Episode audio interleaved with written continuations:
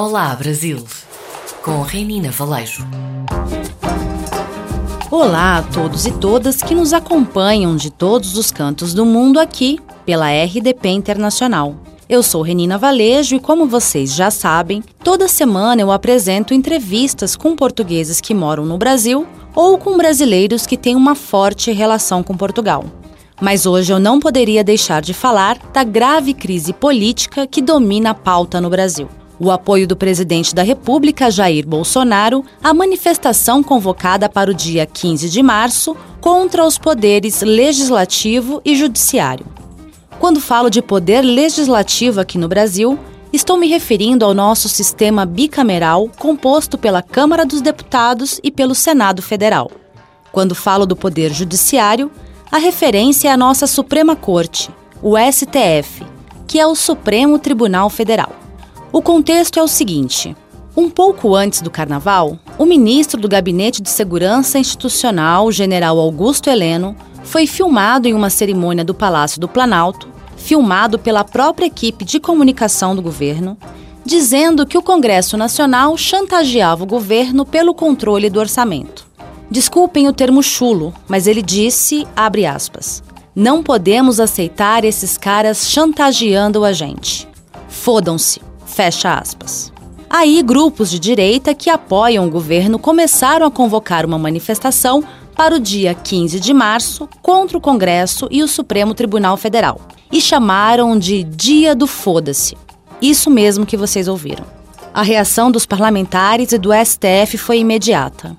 Exatamente uma semana depois da fala do general, na terça-feira de carnaval, a jornalista Vera Magalhães, que atua em grandes veículos de comunicação no país, revelou em primeira mão que o presidente Jair Bolsonaro usou a conta pessoal no WhatsApp para divulgar um vídeo que convoca a população para a manifestação do dia 15, mas sem citar o Congresso nem o Supremo Tribunal Federal.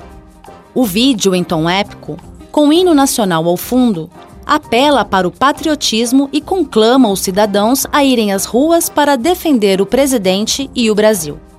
Tem imagens do Bolsonaro no hospital, fazendo referência à facada que teria levado durante as eleições, como um herói que coloca a vida a serviço da nação. Além disso, na mensagem disparada pelo presidente, constavam os dizeres: O Brasil é nosso, não dos políticos de sempre. O governo ensaiou negar a informação, mas a jornalista conta que depois que enviou para a Secretaria de Comunicação da Presidência o print que identificava a mensagem e o número de telefone celular do presidente, eles desistiram de negar. Um dia depois, Bolsonaro deu uma declaração minimizando a importância desse ato, dizendo que fez isso em caráter pessoal. Embora não cite os outros dois poderes da República, o vídeo divulgado pelo presidente está no contexto das manifestações anti-Congresso. A narrativa é que os parlamentares atrapalham o país. A maioria das imagens que circula nas redes sociais convocando o protesto é contra o parlamento e o judiciário. Uma delas mostra o vice-presidente da República, o general Mourão, o general Augusto Heleno e outros dois generais do alto escalão do governo, fardados, falando que eles esperam a ordem do povo para se organizar contra o Congresso, que estaria inviabilizando o governo Bolsonaro. Agora me pergunto inviabilizando como, se o parlamento aprovou e vem aprovando as principais pautas econômicas do governo. A questão é que, mais uma vez, a estratégia do governo é minimizar esse tipo de postura, usando a lógica dos trolls na internet, como se fosse uma brincadeira de mau gosto. Essa estratégia foi utilizada em vários episódios que poderiam ser enquadrados como quebra de decoro, como os ataques verbais que o presidente fez aos mais diversos setores sociais, incluindo imprensa, universidades, instituições do governo e os próprios poderes nacionais. O presidente representa um dos poderes da República e não pode convocar manifestação contra nenhum dos três poderes. Ele não representa a pessoa Bolsonaro ele é o chefe de governo no Brasil. O decano do Supremo Tribunal Federal, o ministro Celso de Mello, disse que se Bolsonaro apoiou mesmo o ato contra o Congresso, não está à altura do cargo e comete crime de responsabilidade. Ao jornal Folha de São Paulo, o magistrado afirmou que a conclamação de Bolsonaro ao ato de 15 de março revela, nas palavras dele, a face sombria de um presidente da República que desconhece o valor da ordem constitucional, que ignora o sentido fundamental da separação de poderes. Celso de Mello ainda disse que, abre aspas, o presidente da República, qualquer que seja ele, embora possa muito, não pode tudo, pois lhe é vedado sob pena de incidir em crime de responsabilidade, transgredir a supremacia político-jurídica da Constituição e das leis da República. Fecha aspas. Quando o presidente participa de uma iniciativa na qual muitos dos envolvidos falam em fechamento de instituições da República, as acusações de que Bolsonaro teria cometido crime de responsabilidade ganham força, o que fundamenta a perspectiva jurídica para um processo de impeachment. Isso porque trata-se de colocar em risco a própria integridade da estrutura institucional definida pela Constituição.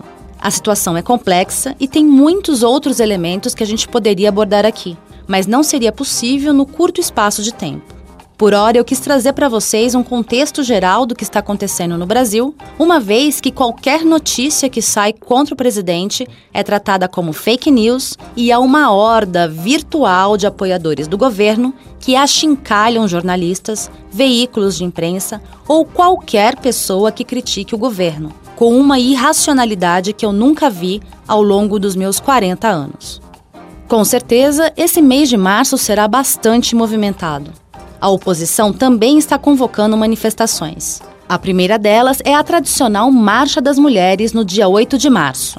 Nós, mulheres, que estamos constantemente sendo atacadas pelo presidente, não só verbalmente, mas que sofremos na pele o desmantelo das políticas sociais, especialmente as que estão na base da pirâmide social. Sem dúvida, o Brasil enfrenta hoje um momento muito difícil e certamente haverá muitos desdobramentos nas próximas semanas.